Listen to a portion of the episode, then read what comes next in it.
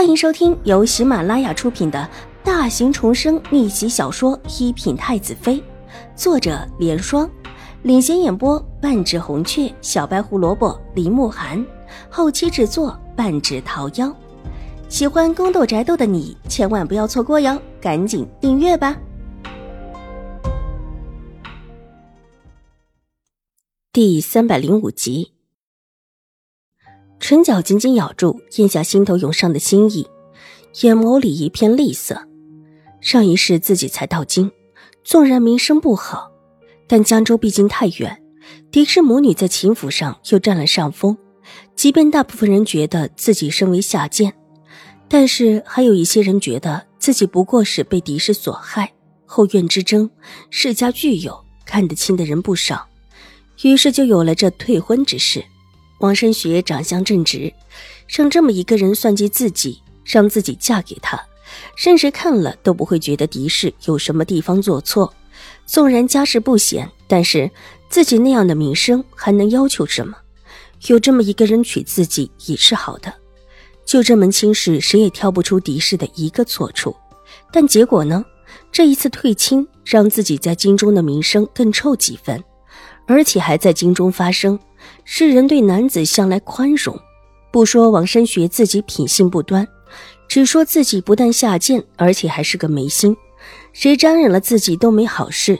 纵然原本是品性端庄之人，也会变得不堪。自此退亲之后，京中再也没有人求娶自己。之后便有了敌视的第二次算计，手中的帕子被狠狠地揉成一团，皱成一团。小姐。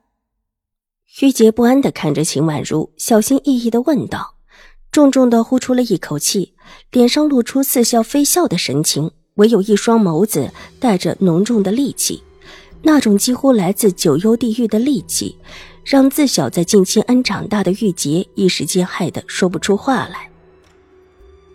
这是兴国公的表侄，秦婉如强压下心头的冰寒，缓缓的开口。眼中因为戾气产生的红色缓缓的褪去。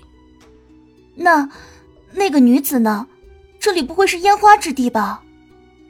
玉洁以前在静心庵里接触的红尘事少，听说过，但是没有见过烟花之地。但是想着方才那个女子的行为，觉得有点像。这会儿疑惑的问，但又觉得似乎不太像。至少这上书的两个字“宁府”。就和以往香客们说的烟花之地有些出入，不过京中或者跟江州的风俗不同，也有可能。不是烟花之地，是宁府。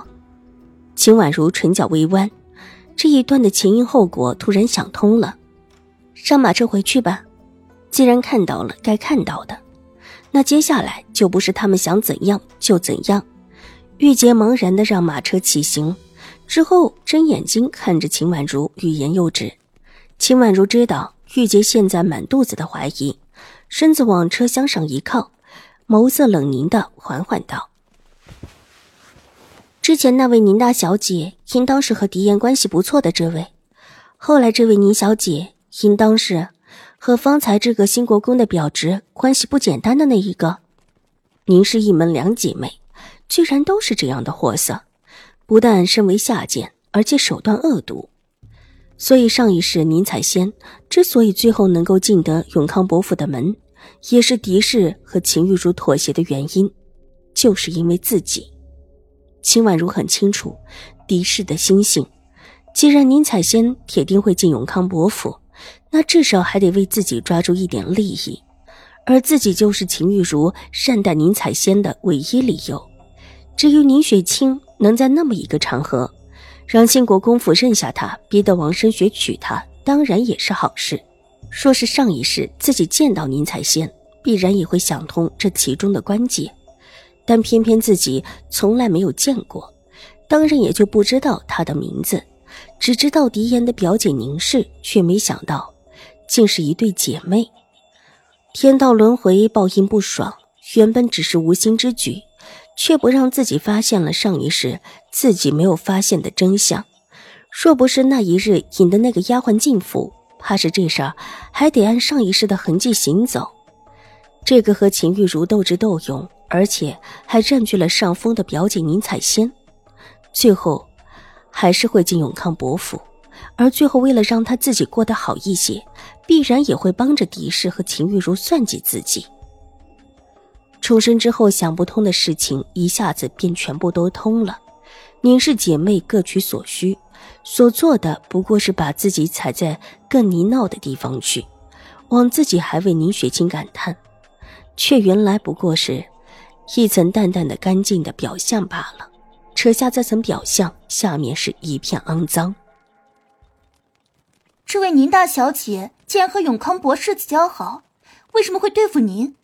她不应当对付的是大小姐吗？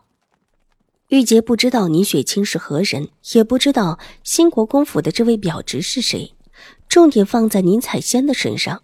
听秦婉如说完，想了想，惊讶的问道：“应当是受了狄氏的指引。”狄夫人的指引？周嬷嬷那天回来之后，不是什么事都没有吗？但明明后来又去了几趟永康伯府，明明已经发现了狄氏这个娇滴滴的表姐和狄言的关系恐怕不清不楚的。却偏偏什么也不动，可不像狄氏平日的作风。秦婉如低缓道：“这话听起来并不高，似乎又像是在给玉洁解释。玉洁不是个笨的，听得这么一说，眼眸蓦地瞪大，声音不自觉的扬高起来。周嬷嬷一定是让这位表小姐以为小姐才是她和永康伯世子在一起的关键，于是这位表小姐就设计对付小姐了。”这位表小姐看起来娇柔的几乎一吹就倒，想不到居然是这么一个恶毒自私的人。秦婉如默然无语，这其中的关键其实不难想通。上一世，狄氏能够利用宁采仙的心性，这一世当然可以。周嬷嬷是永康伯府的家生子，对永康伯府的事情很熟悉。纵然永康伯夫人不说此事，但永康伯太夫人必然把这位表小姐给供出来。既然和狄言自小一起长大的情分，想来在永康伯府内也是瞒不了人的。本集播讲完毕，下集更精彩，千万不要错过哟。